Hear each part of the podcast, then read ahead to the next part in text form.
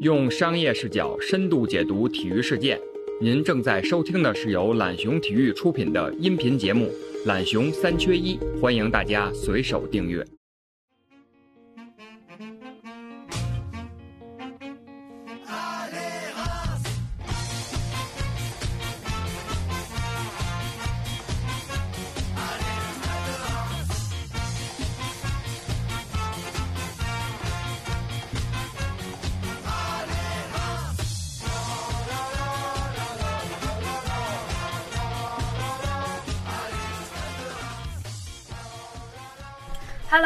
好，欢迎来到懒熊三缺一，我是懒熊体育记者辛晓彤，今天又来代替月哥客串主持了。好的，本期我们就聊一聊欧洲足球。嗯，因为近期包括五大联赛在内，陆续都多多少少透露了一些计划复赛的时间哈。但就在昨天，也就是四月二十八日，法国总理菲利普宣布，九月份之前法国禁止举行大型的体育赛事，这其实也就意味着法甲本赛季将被迫提前结束。而之前他们是计划在六月十七日复赛的。嗯，法国这个情况其实和荷兰类似，都是政府公布了全国范围内的赛事禁令。然后此前荷兰足协宣布是提前结束本赛季的荷甲和乙比赛啊，啊，那现在其实随着五大联赛之一的法甲也取消了，整个欧洲联赛其实又蒙上了一层阴影啊。当然，我们之前几期节目也讨论过这个疫情对各大联赛的影响，但是当时讨论可能都是建立在比如说延期啊或者是不取消的前提上。那今天这个节点，我们就重新来聊一聊接下来欧洲职业联赛可能的走势和真正的冲击。啊，我们今天请来了三位嘉宾哈，三缺一不选人了，正好凑一桌麻将。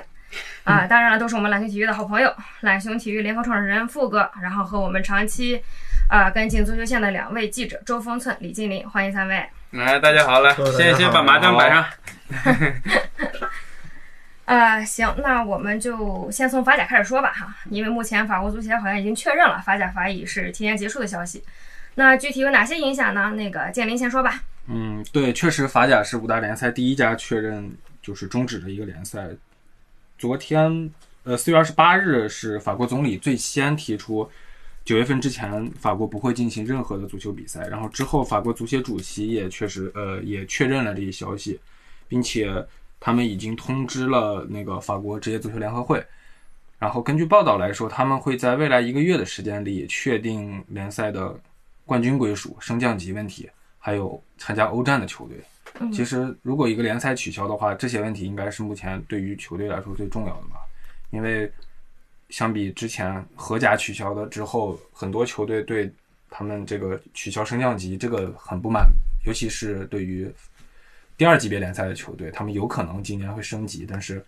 因为取消了升降级的话，等于他们又要再打一年次级别联赛，所以这个之后可能法国职业足球联盟需要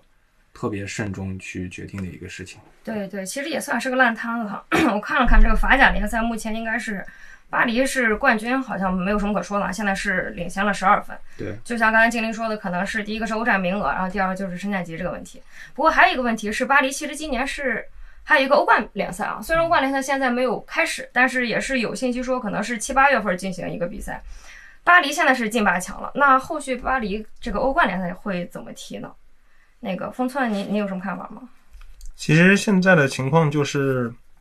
巴黎呢肯定还需要去备战欧冠，但他们有个很很棘手的问题是在于，在联赛没有的情况之下，其实巴黎这个降薪怎么办？其实这几个月等于就是挂空档嘛。因为你想，今年其实我们今天这个节点特别好，等于是四月底，然后呢，等于是说欧洲足球那边从三月中旬到现在差不多是五十天吧，我们也可以正好了解一下这五十天的进度，可以去总结一下，对吧？那在这五十天的时候，那未来等到七八月份，可能还会有个这么这么多时间，那这个时候欧战又没有，但球员呢备战还得继续备着。其实对于巴黎来说，他很大的问题就是这个球员管理上面比想象中的要棘手很多，因为他现在联赛没了，你还得训练嘛，对吧？所以这肯定是一个到时候会引发各方面讨论的问题。因为也有消息看到，其实巴黎，因为巴黎对于很多他们的球员是那个超高薪水，就是跟法甲其他的俱乐部相比，那他们就也要面临一个巨额损失。那之后要不要去谈那个降薪的问题？那因为他们联赛还没有停，就等于是他们这个赛季还没有停。对大巴黎这支球队来说，所以之后吧就会有很多类似的纠纷，一定是会出现的。不光是法法甲了，现在法甲是第一个做出这种极端反应的。其实我想，我相信啊，就是如果法甲如果有有选择的话，他肯定不会走到这一步。但是没办法，因为这等于就是也是政府介入嘛，政府说了不让你去那个开展比赛，那真的没辙。其实大大致情况也是在其他联赛是一样的。现在英国、西班牙、德国、意大利。几家联赛层面啊，四家联赛都是想恢复的，但都是要看那个政府的脸色。比如说上周就是四月二十号左右吧，德甲就说要在五月九号复赛。那他们最后呢，其实已经德国足球职业联盟已经起草了一份呃五十多页的运动医学和特殊比赛运营的草案，但是他们也要等到政府的那个拍板。现在呢是德国劳动部亮绿灯了。然后现在他们也是，但是也需要等待那个默克尔的点头。其实也其实流程是一样的，就咱们说回来的话，其实和 CBA 都是一样的。你就发现吧，其实，在那个整个体育赛事的这个运营的逻辑，国内外它是有很多相似点的。然后呢，德甲是动作比较快的，英超、西班牙、意甲现在还没有走到法甲这一步。然后呢，各支球队都已经开始去发发放那个集结时间了，应该会从恢复训练开始。这也是差不多五月份的一个主旋律吧。等到五月份的时候，我们应该能看到更多的关于复赛的信息，就其他三家联赛的。但是目前来看，法甲应该是没有什么特别大的转折点了。但如果有的话，应该会是件好事，但现在来看比较难。对，方寸其实这个，我觉得他的观点还是比较乐观哈。他觉得其实其他四大联赛可能还是有这个复赛的，呃，就是必要和准备啊。那我先给大家分享这么一组数字，就是在根据节目录之前，我就查了一下那个约翰霍普金斯大学最近公布的一个最新数据。其实，在法国五大联呃欧洲五大联赛里面，法国目前是确诊人数，它算是中间吧，第三位。然后它现在确诊是十六万九千多例。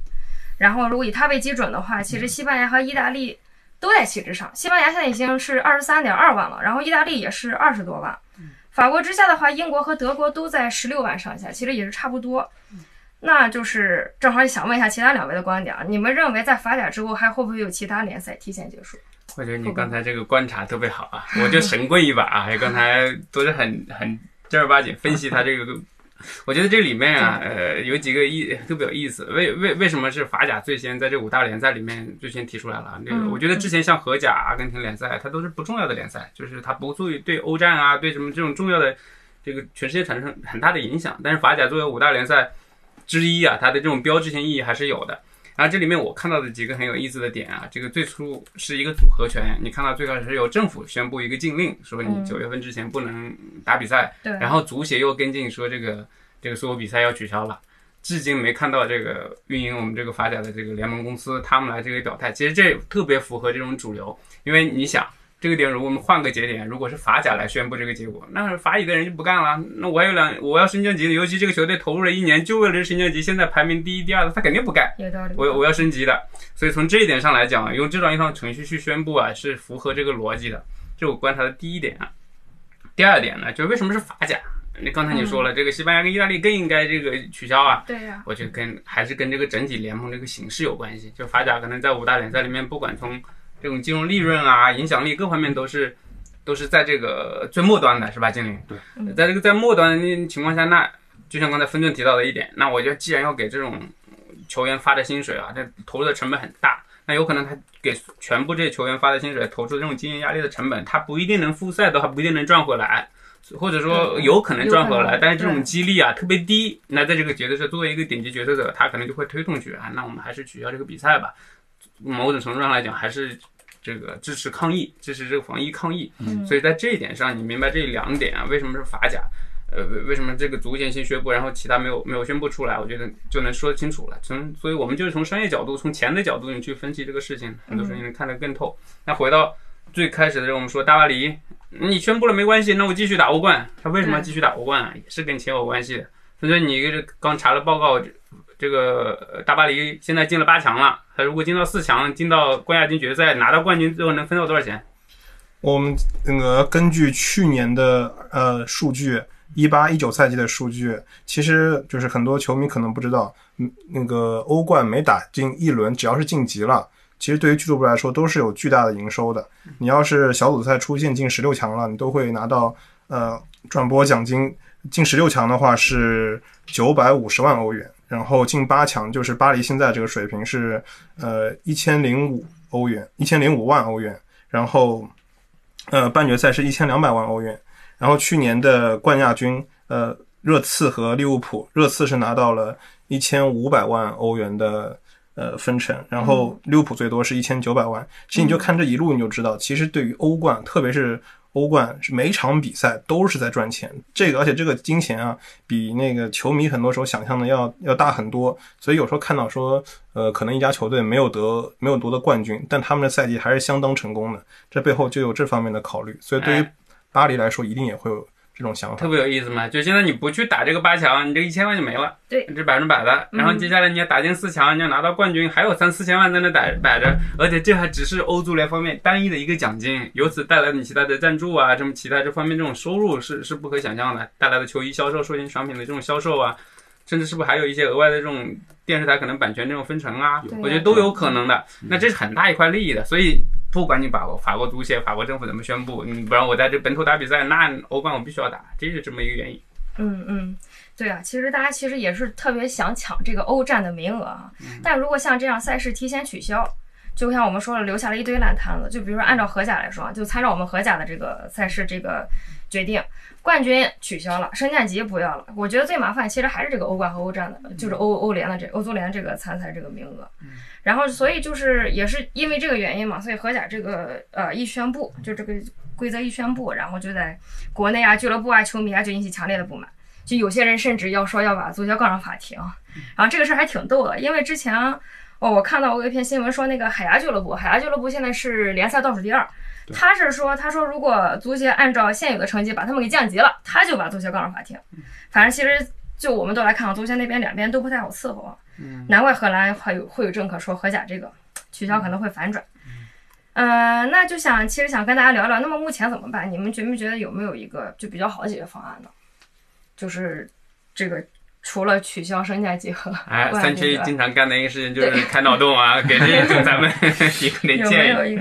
你像利物浦这样，如果你把我关系取消了，我这肯定的就是大家肯定都不乐意，对吧？对，利物浦那个情况是太特别了。所以英超应该是不不大可能取消，而且像英超、德甲，我觉得还是会办下去的，因为蛋糕太大了。对，前而且德甲涉及到可能，如果联赛取消这个赛季，下个赛季可能就凑不满二十八支球队了。嗯嗯，对，这个像法甲这个，我觉得还是蛋糕的问题。因为法甲这个可能取消了之后，就就是刚才说了，核心是法乙那两支球队，它损失那个蛋糕特别小。嗯，那英超这个可能是就涉及到可能。整个英国的 GDP 都会受到比较大的影响了，再再加上这些债务啊，以及后续的这种跟版权商、电视台这种一谈判，这个损失可能太大了，影响多少人的饭碗，所以这个决定一般不会轻易做。所以看到这个英超政府还是鼓励英这个英超重开的，是不是？英国政府也是。那我们来出出折，今年你有什么办法？这个到底这个赛季取消怎么决定这个欧战资格归属？对，大家有没有一些别的想法？我暂时还没有想到好。更好的脑洞，其实我觉我还是比较支持荷兰足协的做法，就按现在的，其实就是取消现有名次，对，按现有名次决定欧冠名额，然后取消升降级。对，其实还有一个办法，我觉得是可以打附加赛，嗯，就比如说挑到八月份，或者是再晚，呃，可能再晚就下次影响到下赛季七八月份，相对联赛好一点。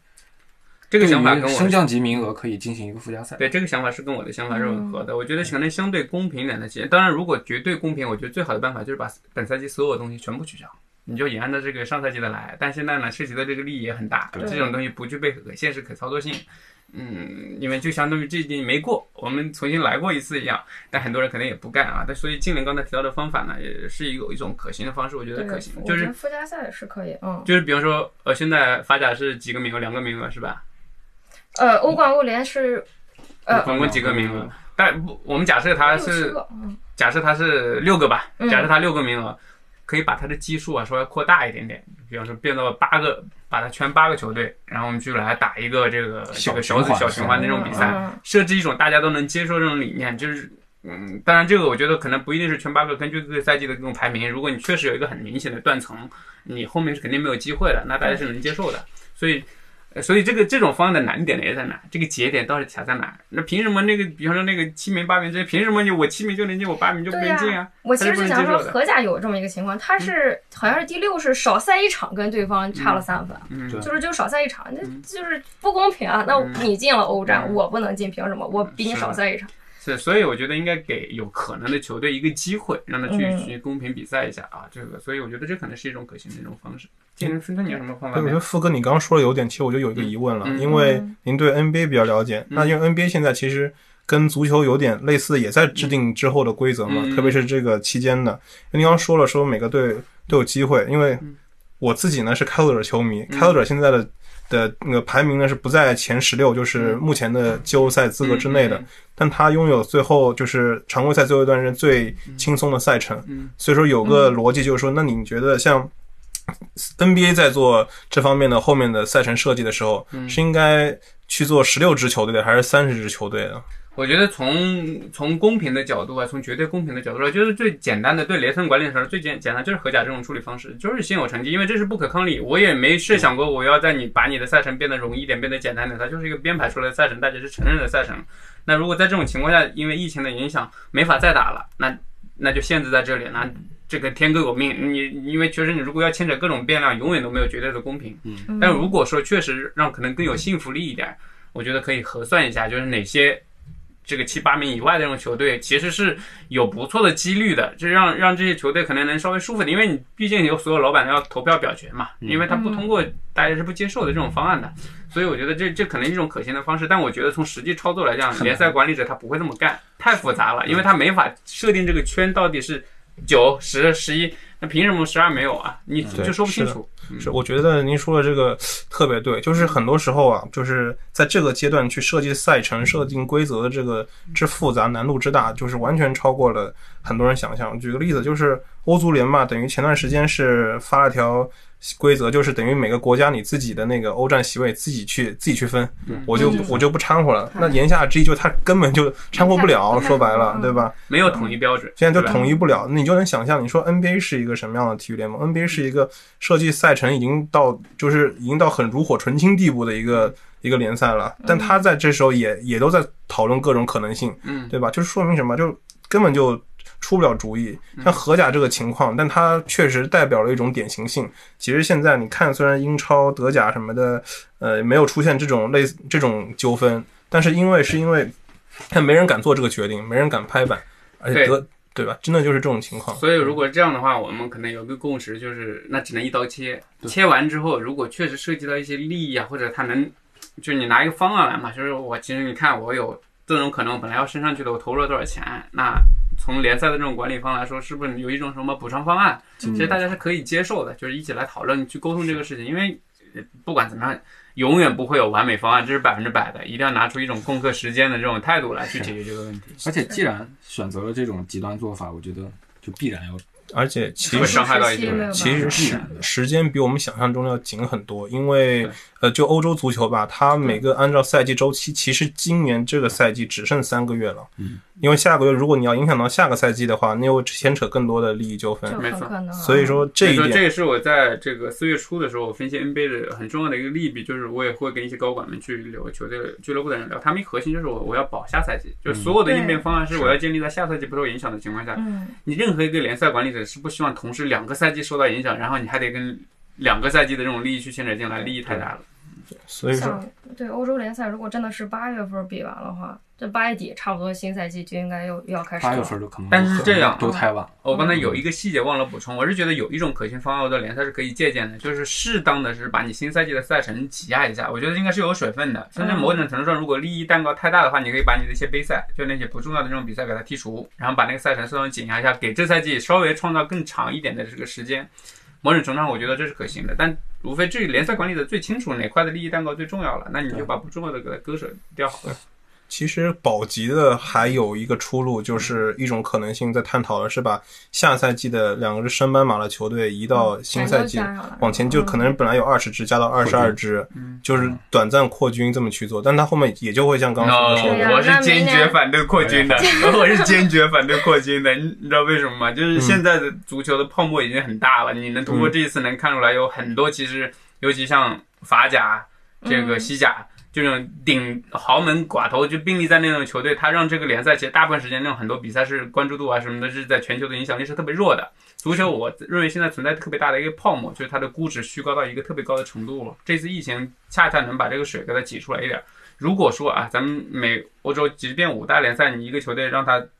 就。就不降，反升上两个球队这个泡沫会吹得很大。嗯，在目前这个条件下，转会市场的情况下，会让这个无形中承受很多的压力，就有更多的这种中小俱乐部，哪怕刚升上来或者这种，就会面临这个破产啊，或者是完完转不下去，是特别不利于足球经济的这种发展的。所以我觉得，我觉得不降再只升这个方案是特别不科学的。我也觉得五大联赛至少五大联赛不会采用这种方案。对，而且一旦升上来两支球队，意味着一年要多两轮，多四轮比赛。是的。还是其实还是更大的是利益，就你想升上这两支球队，你是不是就给他免费升了？免费升了之后，这本来是你争两个名额，应该是有门槛费的啊。在 NBA 分分知道，这一个俱乐部现在进来，你没有十亿美元先交到这池子里分给老板们，我肯定不是不会答应的。那这老板们其实就把老板们本身这个球队的估值做了很大的一个稀释，他们也不会同意的，就是很难。确实是这样。所以就看看有多复杂，就听起来就觉得，嗯，这是一件 其实混对，但是对于我们来说，这是一件非常有意义、有意思的事情，一个很好的观察。嗯嗯，刚才就说到那个泡沫问题啊，足球的泡沫问题。然后其实我们最这几年一直在聊这个欧洲金元足球嘛，然后其实包括球员那个身价的泡沫也越来越高哈，可能大家觉得水分越来越大，然后。现在是，就是封存之前刚写过一篇转会市场的文章。其实现在就是感觉那个德转对球员身价就是都在进行统一的下调。然后像曼城就是这种俱乐部，球员身价下降了二点五八亿欧元，相当于蒸发一个内马尔。嗯，那就是大家觉得就是这个球员身价的下降会对未来一段时间可不可，就是会不会维持就是一段时间，然后对这个金元足球也会产生一些影响呢？我觉得它的影响可能是比想象中的要大很多的，因为像富刚刚说的，在这个疫情之前吧，它那个足球的金元足球的泡沫已经到了一个到了一个很危险的处境了。然后正好又遇上了疫情，其实就会非常的就就造成一种很很难办的冲击。像曼城的这个损失是怎么得来的呢？就是很简单的一个就是加减乘除嘛，就是你把所有球员可能本来是值一个亿，然后缩减成八千万，那他们整个的球员整体身价就下降那么多。因为你像斯特林啊、呃德布劳内啊，都是身价本来过亿的球员，然后这会造成一个很大的影响。就是我自己目前能想象的，就是你因为你。如果你在将来你过去之后的几个窗口，你想做球员交易的话，因为这些德转的转会费虽然是个参照，但是还是有具备一定权威性的。那你说我本来是花，比如说五千万买来的，那我到时候卖的时候，难道我还会亏本卖了吗？亏本卖了吗？对吧？然后另外一点就是，因为这次疫情之后，对很多俱乐部他们的那个。经济造成的影响，其实很多俱乐部可能就拿不出那么多呃现金来做交易了。对对对。所以届时可能会有一个关，可能会有一个现象，就是会出现很多就是球员的这种交易，就 NBA 式的交易会很多。我觉得对于今年足球来说，反而是交换式那种，可能甚至是一种洗牌吧。因为 NBA 的规则里面，其实他们是等于是用用工资帽制定了一个规则，让大家在这里面去操作，很多时候都要去靠靠脑洞去做交易，其实会很体现一些。呃，小操作或者体现某一个经纪人的呃那个经理的实力，但在足球之前的话，基本上就是只要你有钱，你就会有很大的一个自由度。但在之后的话，真的就要靠每个经理自己的实力说话了。富哥觉得可行吗？我的思考维度可能不太一样啊，就是刚才你大家对新闻点可能说曼城的所有球员的身价一下下降了一个，蒸发掉了一个内马尔。但我先说啊，这个球员身价转换，我特别认可分寸的分析啊，就肯定会下降，因为大家现在出现财务危机，因为收入有影响，出现财务危机，那唯一的资产呢能售卖的东西，你是不能售卖观众、售卖其他东西的，你唯一的就是核心资产就是球员。球员，那这就变成一个这个供供方市场，就是卖买想要卖球员的特别多，那真正买的有钱的。就不是那么多了，所以这个身价下降是必然的。但是呢，这个对这种豪门俱乐部的影响，我觉得不是，我可能觉得不是像刚才你们分析的那样。我认为怎么，就是看这个金主爸爸，就是看这个豪门这个背后的老板到底有多少钱。嗯，所以大家在观察他的时候，你要观察这个老板他其他的业实业，比方说做石油啊，做什么，他影响有多大。你像我了解的，像热火这个老板阿里森做游轮的，哇，这一次简直是面点之灾。这个公主号啊什么的都是他的游轮，那他这个身价的贬值肯定会缩水，会特别严重的。那在利益层面，如果你像火箭老板也是一样的，做餐饮生意的，那必然也是面点之灾，他这是现金流会特别紧张，所以他会大幅的裁员啊，去做这种挽救工作。那对这种老板来说，他的这种支出能力就会变得特别有限。那他的这种这个只要卖球员的这种核心，他就会要高很多。所以，所以他这更多是想要赚钱，是吧？他要把它卖出去，想要赚回来钱。那如果说，其实你就一个差价吧，你卖出价跟那个买入价如果有个差价，就越大的话，其实他赚的这个钱会越少。对他来说，其实这是真正的这种损失。嗯那像曼城这种老板，嗯我觉得如果说他是有钱的啊，反倒对他来说是好事儿，因为他每年实际上是买入价是要远远大于他的卖出价的，所以他每年是要花钱的。那他现在因为这个单价可能下低，整体价格下低之后，他这其实这个差价就变小，所以他实际上是少花钱了。所以对曼城来说，他不是蒸发一个球员，反倒是对真正有钱这种豪门的老板来说，他其实是省钱的。所以如果我觉得我这种分析成立的话，就是豪门他会越好。真正有钱的老板他会越狠，这真正受不了这种小俱乐部，他就会破产，他会面临特别大的这种压力。对，我觉得如果富哥这么说的话，其实还是外部资金一直在往里加，那它其实泡沫有可能会更大呀。对，所以那核心我觉得，那就是我们要判断这个里面 还有没有有没有这么多的金主，那肯定是百分之百不会有这么多金主了。就是你能看出来，你看石油以石油为生的这些这些大亨们，他们肯定是受影响最大的。那这一波他肯定是没不会有这么多钱砸的。那你就要取消对他的定义，他原来很有钱，那现在他可能要变成要卖出的，那嗯他，收获到的钱就会比较少。有可能。那今年可能大家就是各个俱乐部最后的这个营收。可以到最后再看一下，因为现在是、目前是巴萨是第一，嗯，但是巴萨我刚看了一个新闻，说是本来一直在吵着买内马尔，可能吵了两三个月，现在也是说就是不准备就是投入这个资金了。嗯，你刚才其实提到一个挺好一点，就是说这个呃抄底这个事情，然后因为就其实现在包括。呃，俱乐部其实也是给很多一些老板这样的一个机会，就买卖俱乐部的机会。然后包括现在最最火、最炒最大的事儿，可能就是那个中东老板要收购纽卡斯尔这个事情。嗯，就大家觉得现在是不是一个好的抄底的时间呢？建林，你先先说说。啊，你看，我们都看中了你，就是有老板的潜质。我觉得如果就是中东富豪足够有钱，在这个时候进入像一个纽卡斯尔这样的球队是个好时候，因为可能因为今年像目前来说，英超可能在现在财务状况最稳定的，或者是财务状况最好的，应该也就是曼联。但是曼联的体育总监三德子已经明确的说，可能不会有很大的那个转会市场上的动作。嗯所以能看出来，其实这些豪门普遍，即便是他的财务状况还不错，也是在普遍缩紧的。如果这个时候他以一个抄底的方式进入了这个联赛，其实是一个很好的就进入的时间。然后就像连上刚刚富哥说的那个，如果他能够对一些中小球队进行一波趁火打劫，那对球队其实实力的一个快速的补充其实是有帮助的。毕竟像曼城当年积累到现在这个程度，其实是用了超过十年的时间。对，但是如可能这个时候像纽卡斯尔这样的球队，会以一个更快的速度起来，只要或者那个老板成为第二足够有钱个曼城。嗯对，分是怎么看这个事儿？我觉得，呃，首先是不知道这个疫情它会影响多久，其实嗯两个月，然后呃到目前为止两个月，然后纽卡斯尔这边的一个特殊情况是，他们那个老板阿什利呢自己是做零售的，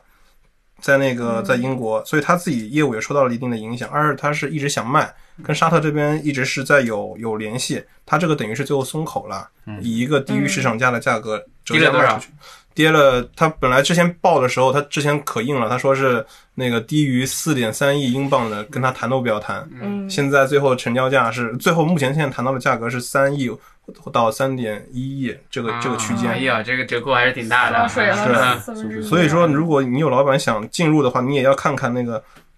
就是目前的现在在的这些 owner 他是什么样的情况，包括他自己的业务。这其实就像我说，这是一个很有意思的观察，因为。嗯，不光光是足球队的影响，呃，体育的这些职业队的影响，而是更重要的是那些老板的影响。这个其实真的是是根基问题。对像 NBA 的情况是一回事，但足球的可能就是另外一另另外一种情况了，对吧？所以你也知，也就是说，这也是为什么很多联赛都想赶紧恢复的原因，因为对他对他们来说，只要联赛能恢复，只要这个呃能够就把那个疫情这个控止损及时止损的话，他们自己的补救措施还是会有的。但现在的确是一个抄抄底的机会。可是如果呃只有两个月的话，其实对于那些现在在位的这些老板们来说，他们应该还都会努力去 hold 住这些席位，因为其实就跟中国我们之前讨论那个报复性消费是一样的。在之后的话，等到那个整个整体的恢复了之后，应该像欧足联这些也会去做一些类似的呃政策放开什么的，等于要把市场给救起来，不会像我们现在应该不会像我们现在想象中的那么的悲观。所以之后这些他们怎么去做一些补救措施，也是一个看点。欧足联之前已经在推迟，不断的推迟那个这一年度的 FFP，就是财政公平的一个审核。嗯嗯嗯嗯对，但我看他们的意思，我觉得可能会推迟，或者是一定程度放宽，但是对于市场的这个控制，其实欧足联还是一直要在做的。其实就是需要把，就就是他们需要吸引钱引入嘛。之前呢是钱太多了，之后的话，其实他们肯定心里也没底啊，到底会有多少钱？我举个例子，就是呃，比如说像刚刚小龙说到了巴萨，巴萨这两年一直想去求购呃国际米兰的老塔罗，嗯然后他新新的提价的方案是用现金加两名球员的方式，嗯就一直在改嘛。现在就可能要用人换人的方式了，觉得这在之后都是一些很有意思的呃观察，而且都会是这些。其实我总总结的话，都是疫情造成的影响，各方各面的。那就没钱了，那就只能以物换物了。对，而而且就是因为你身身价整体下调了，你说你你俱乐部再穷，你说我本来一个五千万买的人，你最后真的让我四千万卖掉，我心里也会也会犯嘀咕。对其实其实这些都是都是都是一些将来可能会出现的现象。嗯我觉得要判断抄底啊，这这我不知道你们，我我不炒股啊，我也嗯我也买房子，其实也是一个道理，大家都是想在那个低点的时候买到，然后你这房子能升值啊什么的。我觉得抄底这个球队也是一样的，绝对的底肯定是没有的，那永远是你要判断，我我是怎么判断呢？就是你判断。这个整个体育行业，甚至到五大联赛，或者你看到英超这个行业，它整体规模是会有一个多大的这种缩水？我觉得缩水是百分之百的，这点就是大家是肯定有共识，就是短期内，未来三五年之内，这个不管疫情恢复啊，大家的信心啊，去参与度、去投入、去购买，有没有这个购买能力去购买这些产品啊，这是百分之百。短期内肯定是一个下行的这个一个一个市场，或者处于一个下行要重新恢复的一个这个一个市场，所以肯定是一个抄底的这种时这个机会啊。我但我但我没法判断，现在就是这个底了。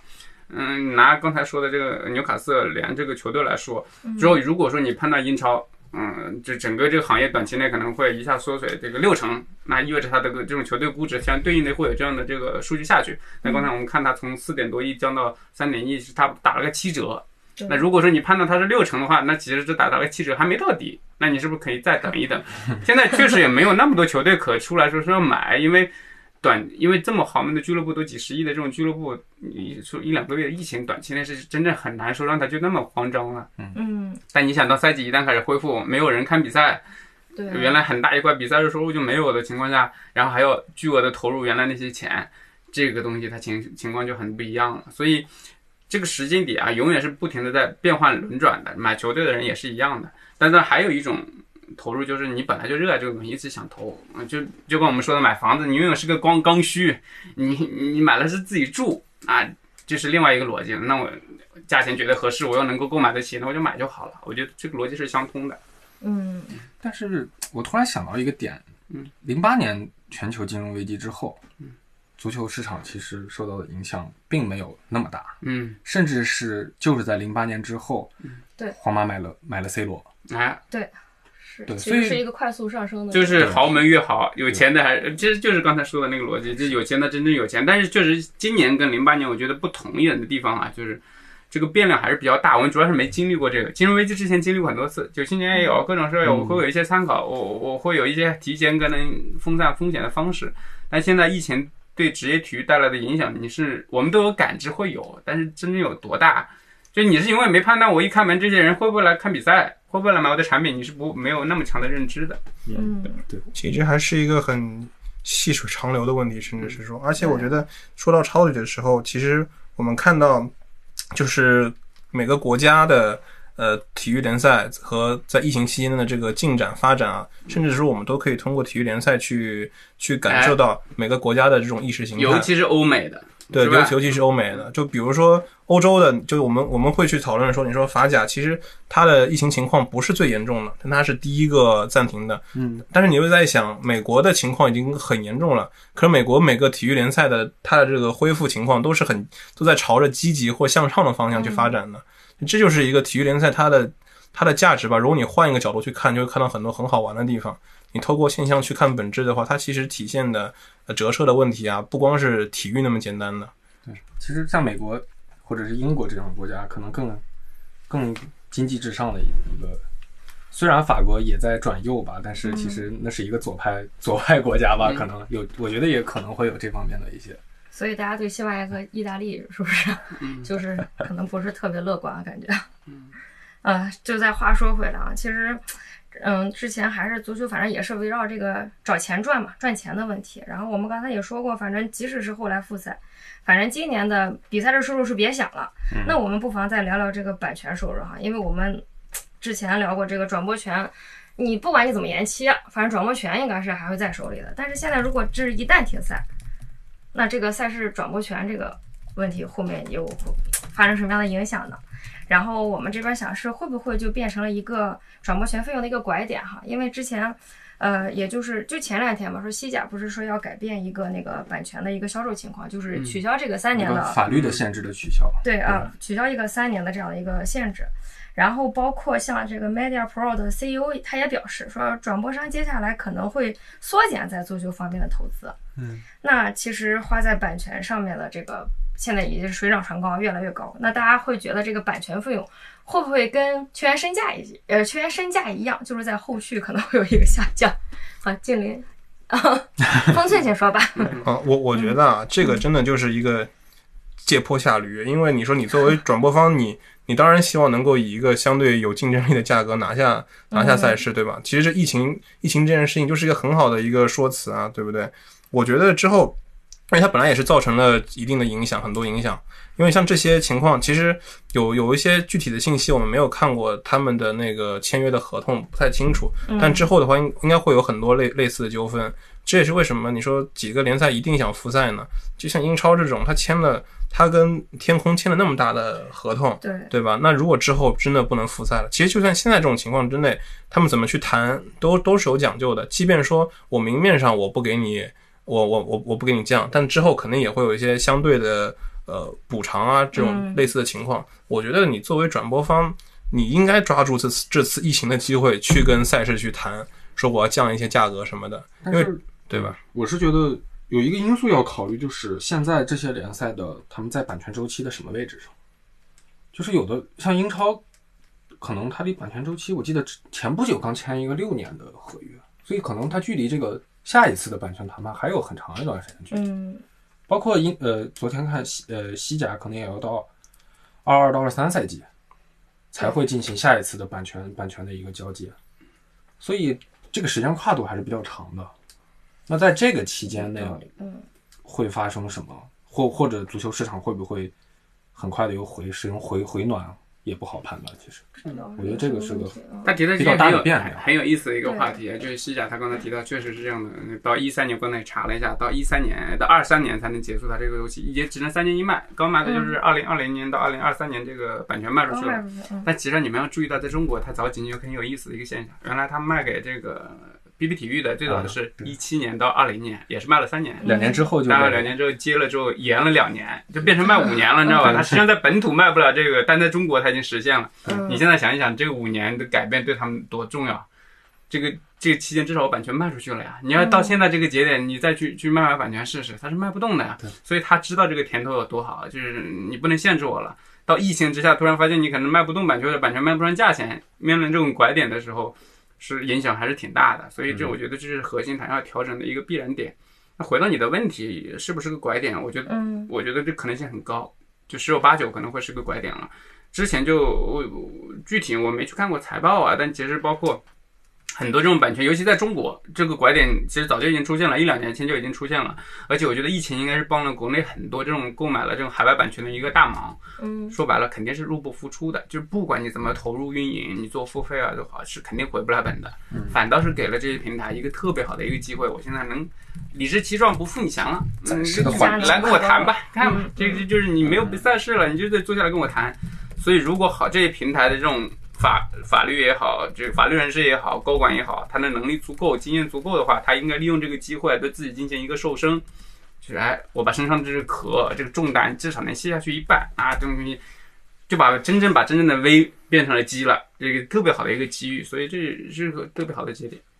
好的，那我们就最后最后一个问题啊，最后一个，大家再聊一下这个嗯俱乐部自救这方面吧，因为现在确实我是一直没有看到有什么什么搭的一个呃提高营收的好办法，大家除了就是降薪，第一就是降薪，第二就是裁员，有些人还说我们是暂时裁员，就是可能之后会就是再呃再把大家都招回来啊，就是大家有没有看到一些就比较好的一些措施啊，就是对于俱乐部而言，欧足联是给旗下的协会的俱乐部发钱，但是均下来的话，因为五十五个旗下的会员协会分七千万欧元，嗯这个就 一个协会多少钱？你最少的可能就五十多万。对对对这个钱其实杯水车薪是吧？嗯对，但现在看来，我觉得俱乐部目前来说只能把全部的希望压在复赛上。对呀、其实现在你说我们去做什么商业呀、什么的，就是商业其实活你也做不了，线下的也是大家都不能聚集，然后那个商业活动做不了，然后其他也没有什么特别好的招儿，像那个。呃，因为之前在就是说，巴萨不是最近要卖诺坎普球场的冠名权嘛？嗯。但是后来跟那个呃巴萨的这个副主席聊了，他们就是这个钱还是全部全部捐出。嗯。就是副主席就是，呃，特别明确的说，这个钱我们一分不留，就是全部捐出。其实也可能是只是在名誉上，或者给后续商业道路可能铺个，就是商业道路可能铺一个底吧。就是对大家来说，可能现在真的是没有什么好办法，可能就只能是第一互相帮，第二就是内部呃，第一内部互相帮，第二就是俱乐部和俱乐部之间互相帮，第三就是请求政府或者是足协能给予一些帮助。啊，现在这个请求政府帮助这不，对，能就不不不不是一个好方式，基本上每每出现一次就是一条负面消息。可能这个 NBA 最近这个主要湖人这个消息就是挺。还好，你看湖人就树立一个特别大的典范。你媒体稍一看到这个动向，我先公布啊，我已经退回去了。对对对，你想这个消息只要晚晚他晚退回半天，这个东西就变成特别大的一灾难。嗯那么小一点钱，那么大一俱乐部，我我，但是我倒觉得啊，我一直在想的就是，我觉得疫情期间每个俱乐部倒是给了他们一个思考的空间，就是你会发现，其实现在的呃足球就是体育市场，不光是足球了。基本上都是围绕赛事本质的。嗯，那在之前呢，你说有些俱乐部它可能新媒体做得好，或者说它呃线上电商做得好，但总体来说都是为赛事服务的。一旦没了赛事之后，它整个的情况会出现一个很大的呃损损害。可我觉得给俱乐部的思考就在于，他们其实这时候反而是一个去想想看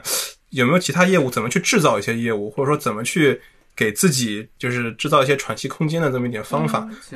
其实说讲简单点，就是降低它的风险。它这个提的特别好，所以如果那些俱乐部有买电竞的这些豪门里边，我觉得该至少就在这个疫情期间找到了特别好的营收来源。哎，我们让我们的这个球员都去互动客串一下什么的，像。呃，NBA 里面有七六人啊，我知道好多五大联赛里面好多俱乐部也都做了电竞，这个是一个另外的意意外的这个惊喜。为什么现在明白为什么这些俱乐部都不务正业要去要去做这些事儿了吧？对它其实还是一个有风险的这个承担。我觉得这个思路是挺好的，就是嗯，当然你做好俱乐部本身经营好本身，把成绩提高，这是你的本职。但是这个疫情教会呢，确实应该就是防范风险的意识吧。但就是可能像欧洲那些俱乐部，尤其传越传统的俱乐部，它的摊子会越大。嗯你像拜仁的话，有男足、女足，还有篮球队。嗯，谈大难掉头。对嗯，他们其实很多都是靠男足去养的，嗯基本上都是这样。但是以前呢，大部分的球队，你就像巴萨这种也是一样，他肯定没想到疫情嘛。他其实像之前买格里兹曼都是靠贷款的，嗯，但他觉得自己的商业价值，他靠比赛，他已经吃能吃饱了。咱们讲讲讲，但是现在就吃不饱。现在这情况就是你你今天给给你断奶了之后，你怎么办？对吧？那之前像电竞的那个狼队啊、大巴黎这些有有队伍的，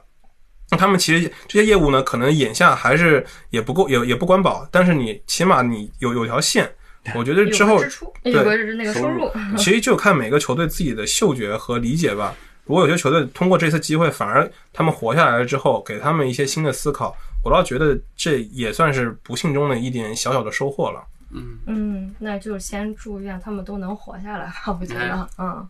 现在确实，如果这个疫情再继续发展下去，可能活下来都比较困难。像一些小俱乐部来说，小俱乐部的很多伤害都是已经都已经已经不可逆的了，一些小球队，要么是有像那个英国的低级别联赛的，但那些有点好是他们因为盘子也小，所以有些时候出面也能也能救得救得过来。而且它影响的人也少，相对来说不像这个一个豪门啊，这一下影响的就是多多少多少人的饭碗，嗯对整个还带动多少人的经济，可能它整个对经当地城市的影响也会更大。而且欧美的体育的盘子啊，和咱们国内的中超 CBA 是差很多的。别人赛事举不了，他们影响的是很多人的饭碗，因为他们这个产业产业链非常成熟。但我们相对来说呢，肯定和他们比还是相距甚远的。所以说，他们一定要复赛背后承载的是很多人的很很多人死活了，甚至说的直接一点，我觉得这也是一种意识形态，就是为什么。欧美都是那个情况了，可是他们一定要复赛，或者他们就投那么铁，其实这不是投铁，这些都是很现实的情况。被迫被迫营业。我们在我们这体育是可有可无，在人家那是必须的，是生活的一部分。那美国佛罗里达州最新出的法律就是体育现在是生活的基本需求品，所以人家可以在疫情之下，其他地方跟超市啊、跟电影院啊这些东西一并一下，呃，电影院不算啊，这个超市、吃喝的地方、餐馆这种地方可以一并开放。嗯，好的。其实再说回来，也就是欧洲足坛风云万变哈，我们在这儿也只是抛砖引玉。大家如果有什么思考或者想法的话，可以在我们的下面留言，然后和我们一起讨论。那我们今天的节目就到这里，让我们下期再见，拜拜。拜拜，拜拜。再见。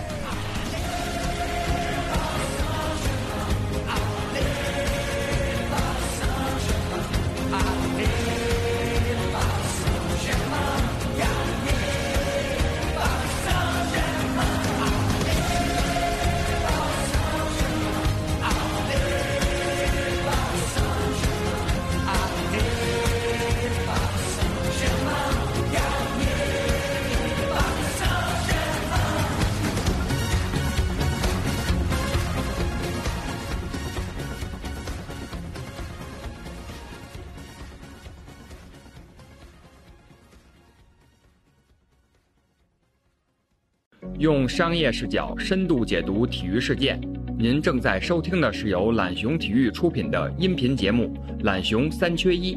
欢迎大家随手订阅。